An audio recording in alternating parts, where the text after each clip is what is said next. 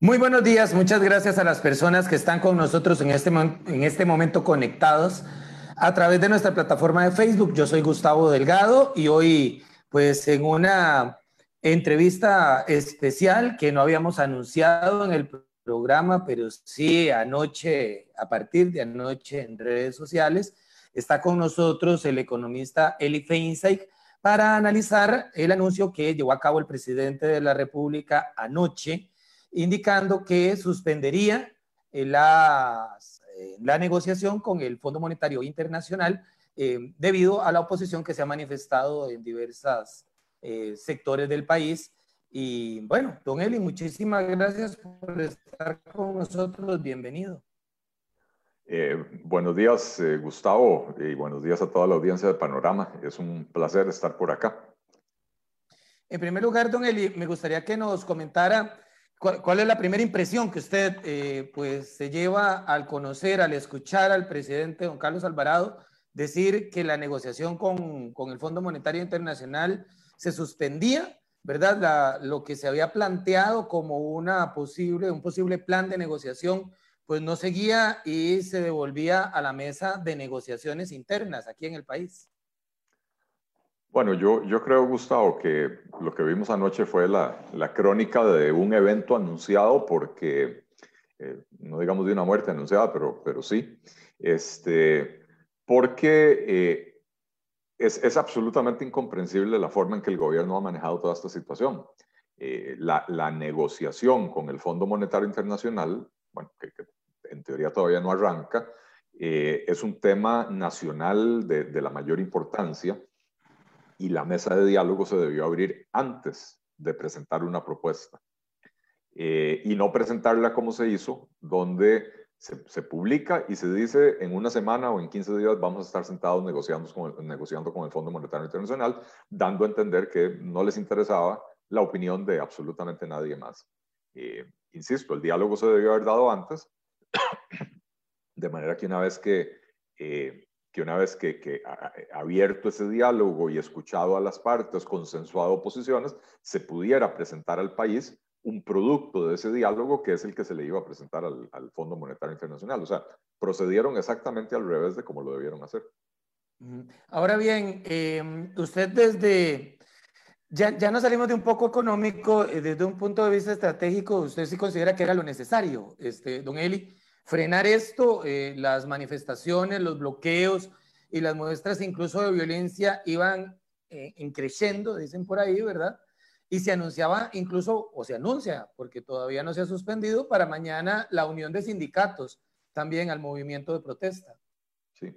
Eh, no, no es que era necesario retirar la propuesta, eh, es que ya no le quedaba al gobierno otro camino. Y es más, creo que lo hicieron un poco muy tarde, porque precisamente permitieron que el movimiento creciera, que se empezaran a, acercar eh, em, eh, los de siempre, ¿verdad? Los que siempre encuentran en la calle la solución absolutamente todo en vez del diálogo franco. Em, un movimiento que surgió ciudadano, eh, que después fue aprovechado por unos arribistas como José Miguel Corrales, Célimo Guido, Oscar Campos, que no tienen nada que ver con la organización original. Este fue un, movimiento de bases que se, que se, empezó a gestar independientemente en, diferentes regiones del país, que cuando se dieron cuenta de que diferentes, en diferentes regiones había movimientos similares, empezaron a coordinar para hacerlos todo al, al mismo tiempo, ¿verdad? Eh, y aparecen estas figuras, ¿verdad? Eh, eh, arribistas, aprovechados, oportunistas políticos, eh, a tratar de obtener ellos ventaja de, de, una situación y empiezan a tratar de manipular a estos movimientos que son verdaderamente populares. Eh, y el perdón, gobierno... don, Eli, perdón, don Eli, con eso que usted menciona, eh, pues una manera de verlo es que estas personas que usted estaba citando, al final se salieron con la suya, ¿no? Eh, bueno, veremos a ver en, eh, en, la famosa mesa de negociación eh, que, que, quién va a estar presente. sería un error de parte del gobierno invitar a personas que no tienen ningún tipo de representación. No, no, nadie los ha nombrado a ellos para representar a nadie más. No, no, no hay un proceso de, votación, de elección, de escogencia. Ellos son autonombrados dirigentes que al final de cuentas los medios de comunicación buscan caras conocidas para, para entrevistar y entonces estos aprovechan su estatus de políticos reconocidos de antaño, de, eh, eh, que han sido diputados, que han sido candidatos presidenciales desde hace 25, 30 años o más, ¿verdad? Y aprovechan para poner la cara frente a las cámaras, pero no son la verdadera representación del movimiento. y, el, y, la, la inoperancia del gobierno permite que a este movimiento se terminen uniendo los sindicatos, otros partidos políticos, las universidades, etcétera, y ya se le hizo al gobierno más grande de lo que puede controlar, ¿verdad? Entonces, insisto, eh, eh, no, es que el gobierno hizo lo correcto, es que hizo lo único que le quedaba por hacer, no le quedaba absolutamente de otra, y, y aún así retirando eh, la, la, propuesta para el Fondo Monetario Internacional, no hay garantía de que esto vaya a calmar las aguas en este momento. Lamentablemente tengo que decirlo porque yo soy, estoy absolutamente opuesto a la propuesta del gobierno, he sido muy vocal criticándola y presentando alternativas que no tengan que ver con la subida de impuestos. Eh, y sin embargo, creo que hay que respetar la vía institucional, eh, el cauce democrático y no ponerlo en riesgo y no afectar a los ciudadanos que, que no tienen la culpa de nada de esto, eh, pero que son los que terminan pagando los platos rotos porque no se pueden trasladar, no se pueden trasladar a sus trabajos, a, a sus hogares, a sus eh, eh, lugares de entretenimiento, a visitar a sus, a sus padres de familia eh, y afectando, por supuesto, el tejido productivo nacional, porque estos bloqueos lo que hacen es impedir que la producción salga al mercado, que salga a los puertos.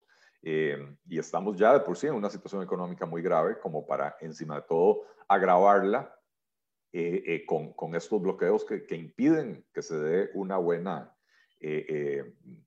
eh, eh, o sea, que la actividad económica incipiente que apenas estaba empezando a retomar post pandemia eh, se pueda desarrollar. para mí eso es inconcebible.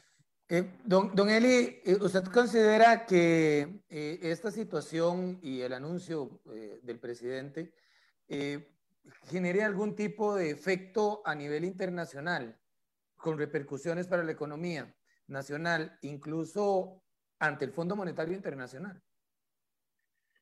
No, a ver, si, si logran retomar el cauce, eh, no, no debería tener esas repercusiones. Eh, ciertamente al Fondo Monetario Internacional le interesa que la propuesta que le plantee el gobierno sea una propuesta que tenga viabilidad política. Eh, y una, una, propuesta que tiene tantísima oposición manifestada de manera hasta violenta en las calles, no es una propuesta que tenga viabilidad política. Entonces, el fondo no necesariamente ve mal que se retire la propuesta y que se abra una mesa de diálogo de la cual pueda salir un producto consensuado que se le pueda presentar al fondo y que el fondo pueda considerar que esto sí va a tener mayor viabilidad política. Eh, el, problema es que no tenemos eh, mucho tiempo, ¿verdad? Estas negociaciones van a tener que ser ágiles, rápidas, este, resolverse eh, pronto, porque hay que ir a presentarle algo al Fondo Monetario Internacional si queremos beneficiarnos de, los créditos del fondo, pero sobre todo de ese sello de garantía del que han estado hablando las autoridades gubernamentales, que nos daría tener un acuerdo con el fondo que le garantiza a los mercados internacionales que, eh, eh, estamos en un, eh, estaríamos en un rumbo, digamos, de, de, de, sanear las finanzas públicas, de poner en orden la casa, que sería un rumbo sostenible y que además la, la, supervisión del fondo, que la hace normalmente cuando hay créditos involucrados, eh, va a garantizar el cumplimiento de lo que se ha comprometido el país a hacer. Eh, don, don Eli, tal parece que hay economistas que coinciden en algunos puntos y me gustaría que, usted nos comentara su posición. En primer lugar, que sí es necesario establecer un convenio, un acuerdo con el Fondo Monetario Internacional, o sea, que no nos queda de otra, que necesariamente vamos a tener que eh, aumentar la tasa impositiva o crear nuevos impuestos y que, como decimos popularmente, a huevo tenemos que recortar el Estado. ¿Qué piensa, qué piensa usted de esas tres posiciones? Bueno, no, no estoy de acuerdo en, en, en que así sea exactamente ¿Hay otras alternativas antes de ir a, acudir al fondo? Bueno, voy, a esa, vamos, ah, voy en orden. Eh, en teoría, no es estrictamente necesario alcanzar un acuerdo con el Fondo Monetario Internacional. El país podría hacer por su propia voluntad las reformas que necesita hacer para poner la casa en orden. El problema es que el nivel de endeudamiento del gobierno ha llegado a tales niveles que no tiene en este momento abierta la llave de, financiación que necesita para poder sostener su operación del día a día, porque tenemos un gobierno absolutamente deficitario, ¿verdad? Para lo cual necesita créditos. Eh, y entonces hacer las reformas sin acceso a los mercados eh, es muy difícil porque sí se va a necesitar acceso a crédito. Eh, debemos garantizar que los nuevos créditos no se utilicen para hacer crecer el gasto público, sino para canjear la deuda que tenemos, que es más cara y a plazos más cortos, por deuda nueva más barata y a plazos más largos, ¿verdad? Pero entonces sí es necesario el, eh, el financiamiento. Obtener el financiamiento sin ese sello de garantía del Fondo Monetario Internacional se vuelve virtualmente imposible. Sobre todo se vuelve virtualmente imposible porque Costa Rica ha demostrado eh, históricamente en los últimos 25, 30 o 40 años que como país somos incapaces de acometer las reformas eh, estructurales que tenemos que hacer por las buenas, que únicamente nos atrevemos a hacer reformas cuando asumimos compromisos internacionales la apertura de los mercados de, telecomunicaciones y seguros solo porque nos comprometimos en el TLC. Todo el otro montón de, decisiones que se han tomado en el último año, año y bueno, los últimos dos años o dos o tres años, porque nos comprometimos con la OCDE para, para hacer reformas para poder ingresar al, al, club, ¿verdad? Eh, pero de motu propio prácticamente no hacemos esas reformas. Entonces, si queremos salir a los mercados a obtener el financiamiento para la operación del gobierno, necesitamos ese sello de garantía de, que hemos asumido un compromiso con el fondo y que el fondo va a velar porque lo cumplamos.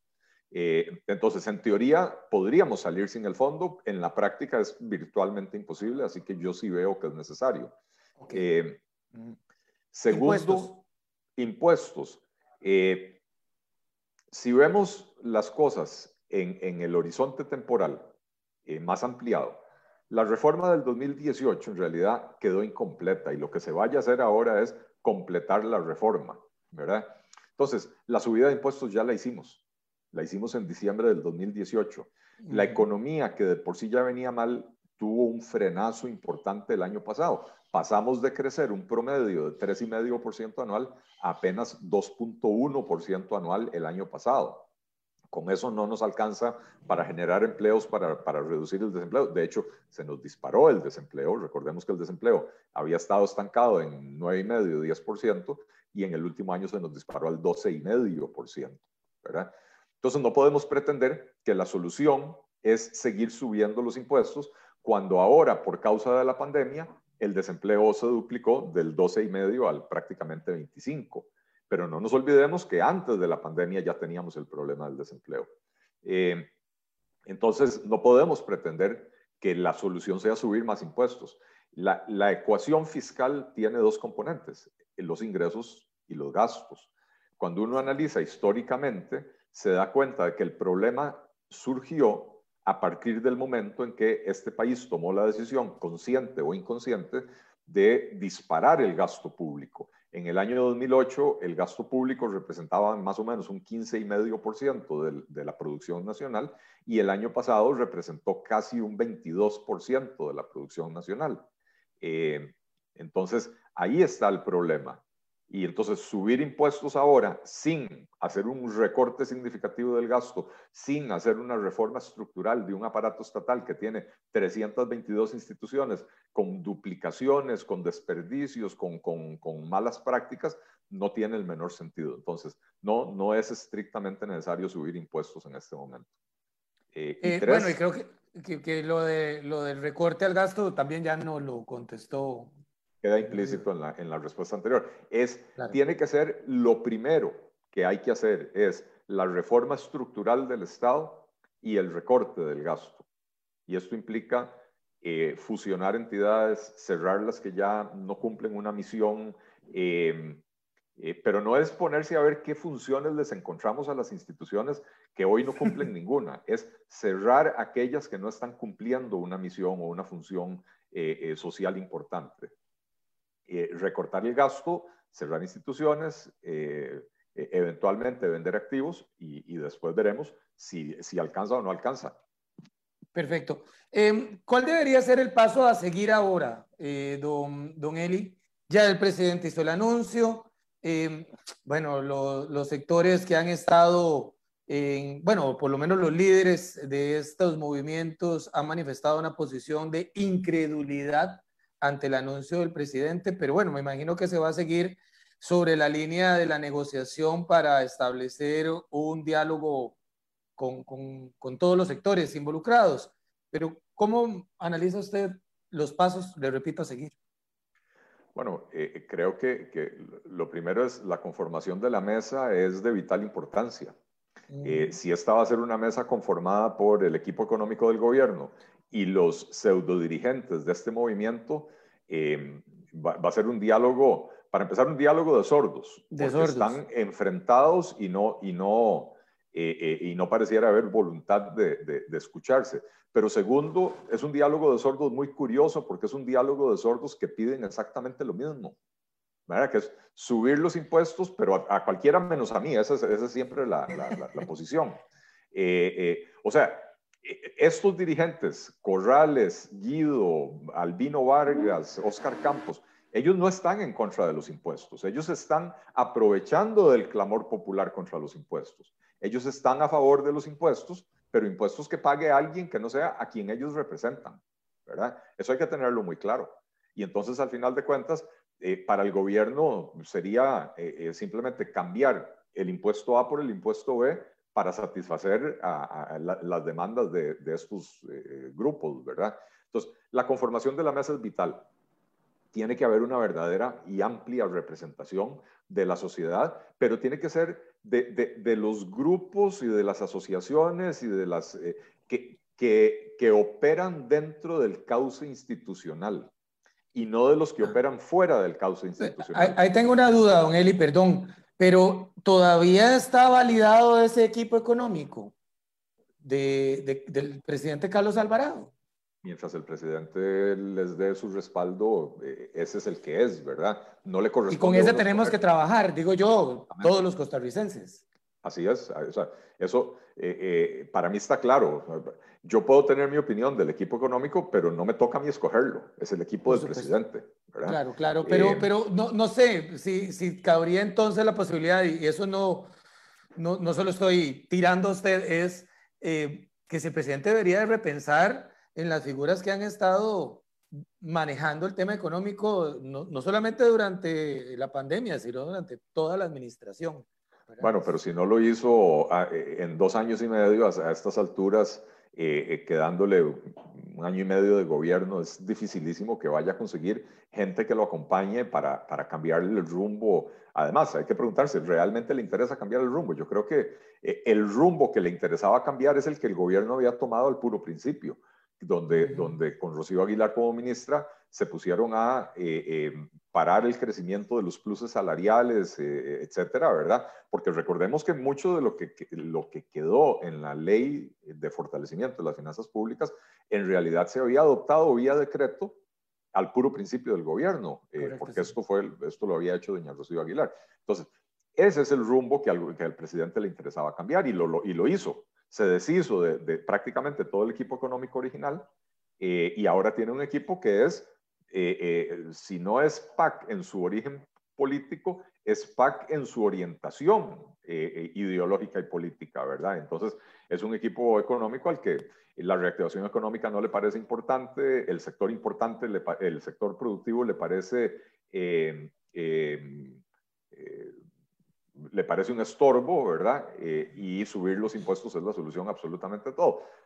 Pero volviendo al tema que nos ocupa hoy, porque eh, yo, no tengo por qué resolverle al presidente los problemas de su gabinete, em, la conformación de la mesa es muy importante. los invitados a esa mesa tienen que ser las organizaciones que operan dentro del cauce institucional, dentro del orden constitucional, eh, no los que andan en las calles bloqueando carreteras, autoerigidos como líderes de, un movimiento que no existe, ¿verdad? Eh, sino que partidos políticos, cámaras empresariales, los sindicatos, que a pesar de que uno puede tener enormes diferencias y no estar de acuerdo con ellos, son organizaciones claramente constituidas, etcétera.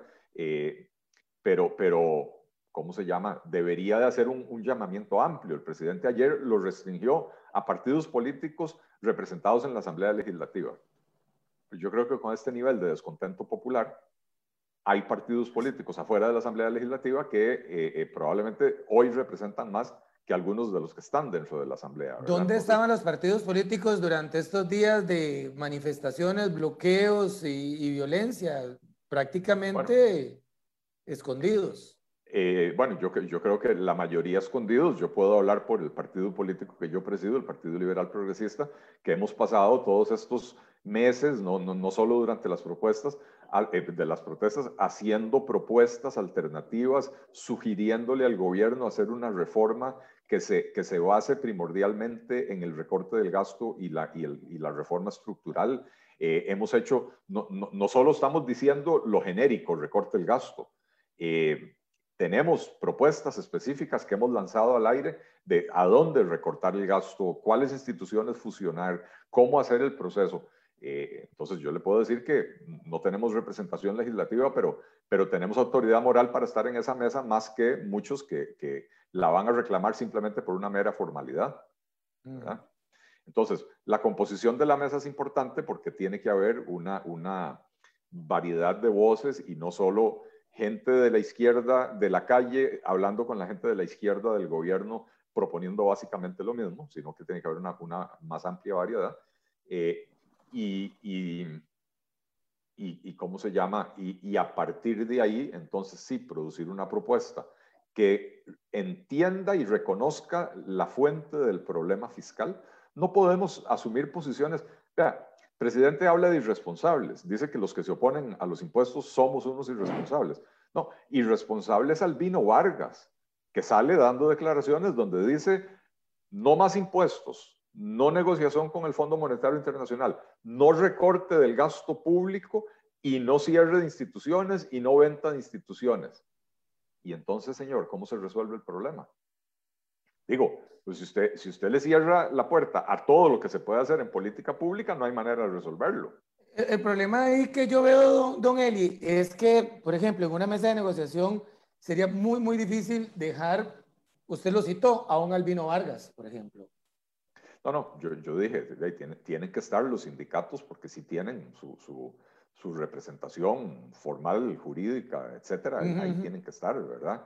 Este, claro, ¿verdad? Eh, Recordemos que esa NEP, junto con los líderes que usted ahora ha mencionado, que están llamando a mantener la, la oposición en la calle, ¿verdad? Y quisiera consultarle si usted considera que en este momento eso se justifica, luego del anuncio ayer presidencial yo no me sentaría a negociar eh, con nadie que esté involucrado en mantener protestas vigentes después de que el presidente hizo el anuncio que hizo anoche. Si yo fuera el presidente de la República, yo diría, señores, los que están en la calle y sus autonombrados representantes no participan en esta mesa. Los que quieran participar se retiran, ¿verdad? Eh, y en ese sentido, insisto, con las enormes diferencias que yo tengo con un Albino Vargas, eh, él como secretario general de, de ANEP vitalicio, dictatorial, elegido por menos de un 10%, de, pero bueno, elegido de acuerdo a las leyes vigentes en el país, ¿verdad? Eh, eh, Albino tiene que estar ahí, ¿verdad? En, cambio, usted me pregunta, José Miguel Corrales, yo le ¿a quién representa José Miguel Corrales? ¿Cuál es el movimiento de él? ¿Qué, quién lo nombró? ¿Quién lo ungió? ¿Quién? Absolutamente nada. Más que el deseo de figurar y el deseo de provocarle un daño a la sociedad costarricense. Este, pero si yo fuera el presidente, mi posición sería firme. Los que están eh, manteniendo las protestas, en vez de venir a sentarse a negociar, no, no participan en la negociación. Nos vamos despidiendo, don Eli, pero quisiera eh, saber cómo vislumbra usted pues lo que viene, eh, lo que se avecina. Estamos en una situación, como usted ahora lo mencionaba, que básicamente es una carrera contra el tiempo. Costa Rica se está volviendo casi que una bomba de tiempo, no solamente en el aspecto económico, lo estamos viendo también desde el punto de vista social. Y eh, en medio de una pandemia, ¿verdad?, que nos viene afectando desde hace siete meses, eh, con casos, con más de mil casos por día en promedio. Eh, ¿Cómo vislumbra usted entonces, le, le repregunto, el país?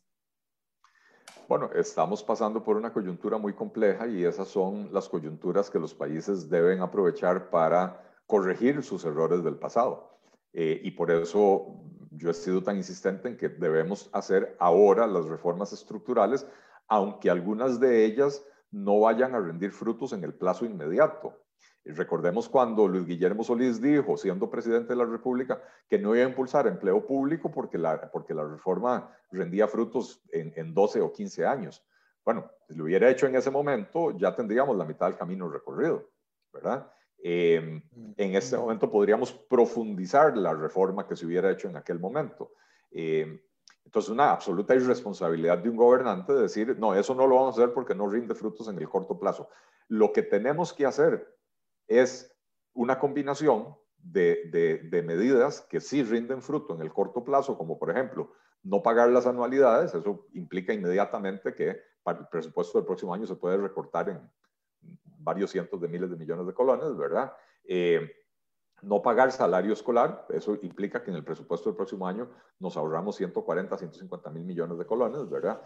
Pero esto hay que combinarlo con medidas que van a dar frutos en el mediano plazo, pero que son las que garantizan que el, el, el ritmo de crecimiento del gasto público se va a moderar, se va a, controlar, porque si no seguimos eh, con, con, un gasto público que crece más rápido que los ingresos y se nos sigue ensanchando la brecha fiscal. Entonces, por supuesto que hay que tomar hoy decisiones trascendentales, reformas estructurales, eh, pero sí, estamos en, un momento crítico en la historia del país, un, momento de crisis económica, de crisis social y de crisis sanitaria eh, que se nos ha conjuntado, pero bueno, eh, estos son los momentos donde surgen los valientes, eh, em, los pendejos se quedan en la casa, eh, los valientes salimos a resolver los problemas del país eh, en vez de lamentarnos de, la, dificultad de los tiempos que nos tocó vivir.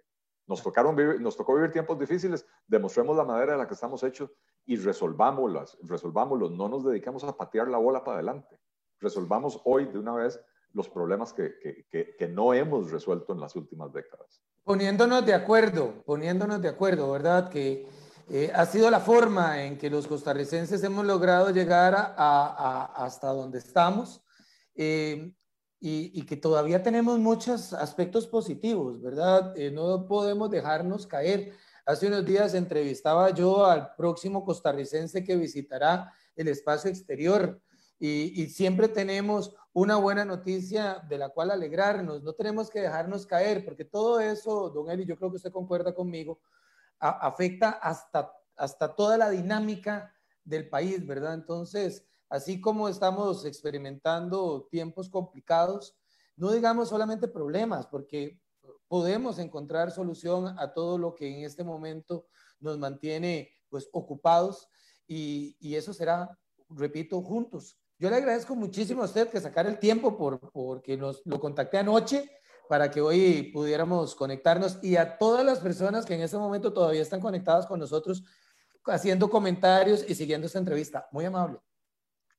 Si me permites, Gustavo, una última reflexión con respecto a esto que dijiste. Sí, tenemos que resolver los problemas por la vía costarricense y la vía costarricense siempre ha sido la del diálogo, la de la concordia, la de, la de ponernos de acuerdo eh, eh, y sobre todo en momentos como estos, eh, de poner algunas diferencias para poder encontrar eh, coincidencias. Eh, que no convirtamos la vía costarricense en los acuerdos de los mínimos comunes denominadores. Y entonces no resolvemos los problemas de fondos. La vía costarricense no es hacer las cosas mal para que todo el mundo quede satisfecho. La vía costarricense es el diálogo y la concordia para encontrar la, la fuerza común para hacer las reformas importantes que el país necesita. Muchas gracias, don Eli. A vos las gracias, Gustavo, y saludos a toda la audiencia.